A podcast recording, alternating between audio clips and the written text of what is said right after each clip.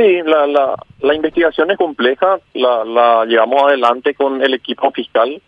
Si ella lo señaló así, recuerda ese caso puntual, seguro de ser, porque tuvimos sucesivas reuniones, pedidos con la señora directora, siempre colaboró eh, positivamente con, con el equipo fiscal. Fui también a, a identificaciones, a recabar todos los datos. Lo que pasa, Carlos, que tal cual lo, lo venimos señalando una y otra vez, esta es una un grupo de personas sindicadas o sindicado fundadamente como integrante de una asociación criminal. Es allí la imputación.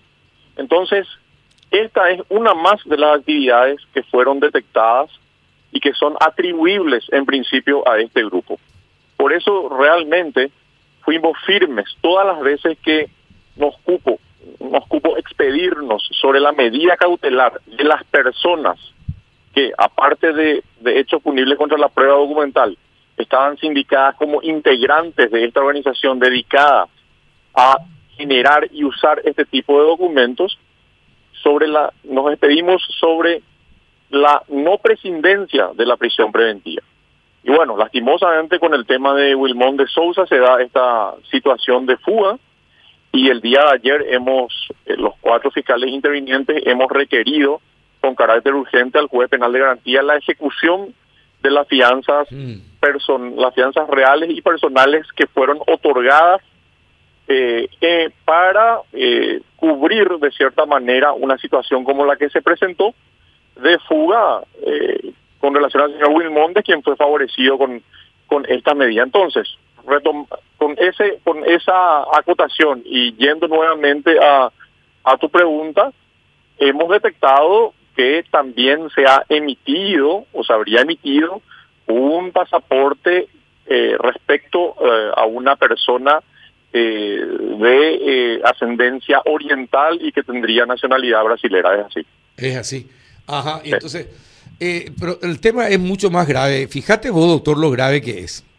y fíjate lo que son los esquemas Estamos hablando de una persona que eh, aparentemente tenía pasaportes de contenido falso o, realmente falsos.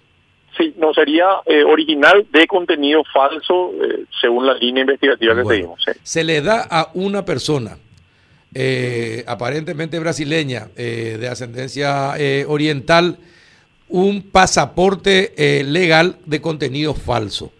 Esa persona esa persona, supuestamente representante de un grupo de parlamentarios Paraguay-Brasil,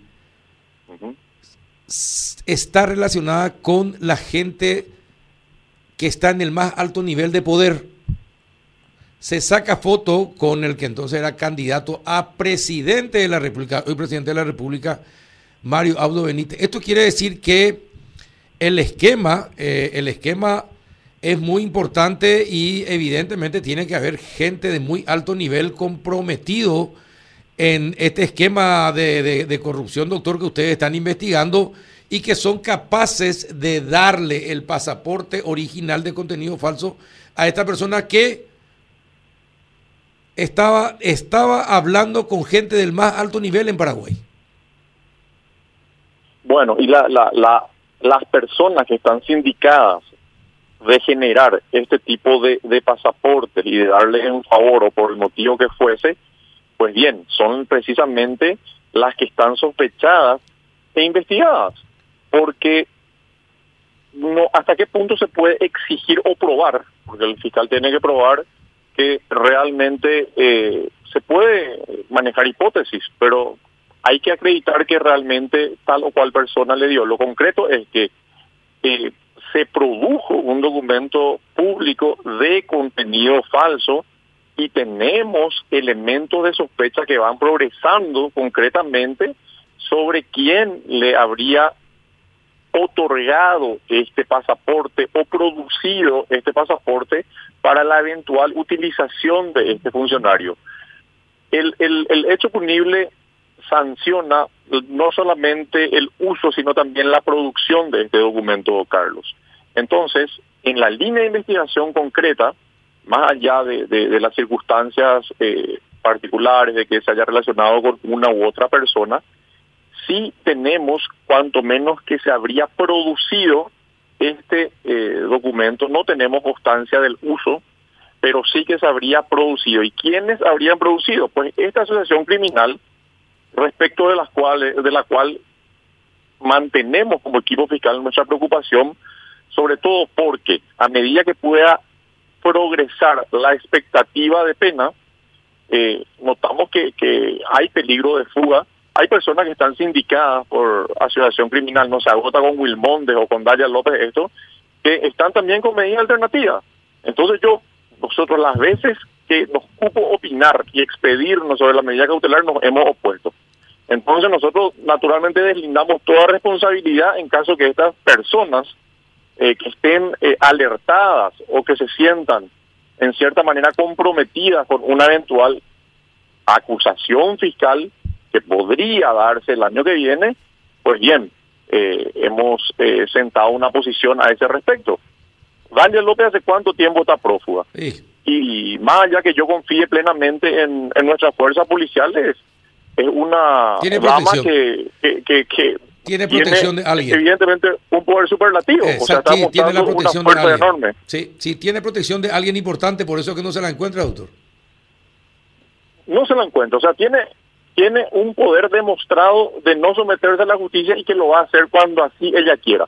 Entonces, este tipo de situaciones son delicadas y quiero ver, o sea, espero mínimamente, Carlos, que el día que esta persona sea puesta a disposición, la lógica, las normas jurídicas me señalan que tiene que, aplicarse prisión preventiva o, o, va a regular ella el momento en el cual quiere estar sometida al proceso de gobierno.